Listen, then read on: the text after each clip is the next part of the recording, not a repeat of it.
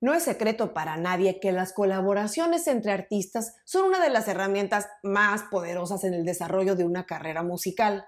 Y como seguramente ya sabes también, mostrar esas colaboraciones en los perfiles de Spotify, no solo del dueño de la canción, sino de los otros artistas involucrados, es lo más usual. Y eso es justamente uno de los motores más poderosos en cuanto a visibilidad.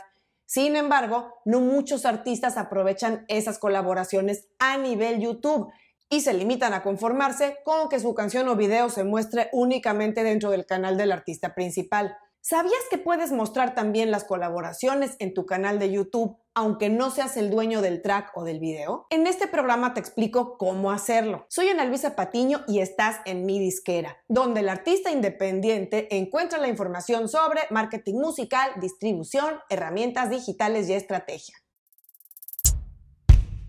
Hace varios meses hice un programa sobre cómo mostrar las colaboraciones de artistas en los distintos perfiles de Spotify de los involucrados. Si no lo has visto, te dejo el enlace en las notas. Pero en el programa de hoy, en lo que quiero enfocarme es cómo tener esa doble o triple visibilidad específicamente en YouTube. Hay diferencias importantes de cómo se maneja en las plataformas de audio y en YouTube, pero es muy fácil y lo puedes hacer tú mismo desde tu canal de YouTube tengas o no aún tu canal oficial de artista. Primero sacaremos del camino lo que no se puede hacer para poder pasar entonces a cómo sí lo puedes hacer. Lo que no se puede hacer es mostrar un video en el canal de ambos artistas. Bueno, técnicamente sí se puede, porque los dos o tres colaboradores podrían subir el video a sus respectivos canales de YouTube pero eso sería cero estratégico y un error garrafal en mi punto de vista, ya que diluiría el impacto del video y por supuesto el número de visualizaciones. Y hablando de los art tracks, que son los videos que se generan automáticamente en YouTube con tus audios y tus portadas,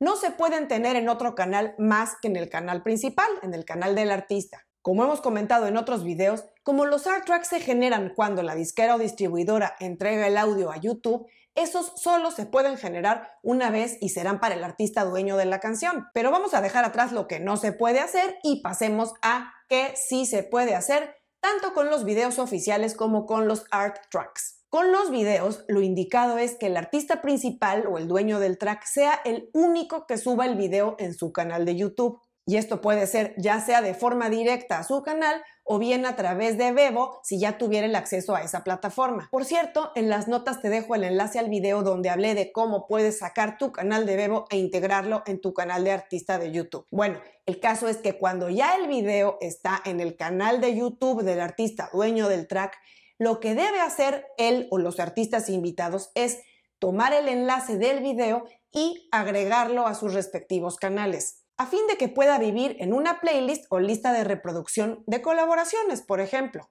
Vamos a ver a qué me refiero con un par de ejemplos. Como podrás ver en el canal de YouTube de Alejandro Sanz, tiene varias playlists creadas. La primera obviamente son sus videos oficiales propios e inmediatamente más abajo tiene sus colaboraciones. Ahí podemos ver en las que él estuvo como invitado de tracks con artistas pues, como Gracie, Tini, Beatriz Luengo, Carlos Vives, Malú y demás.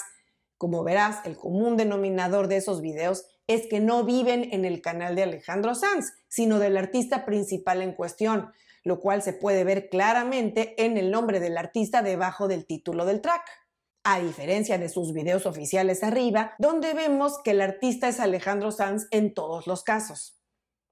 Veamos otro ejemplo, ahora con el canal de J Balvin, donde vemos cómo, en este caso, aunque el artista tiene mucho más abajo la playlist que creó para las colaboraciones donde ha sido invitado, sí aparecen bien visibles.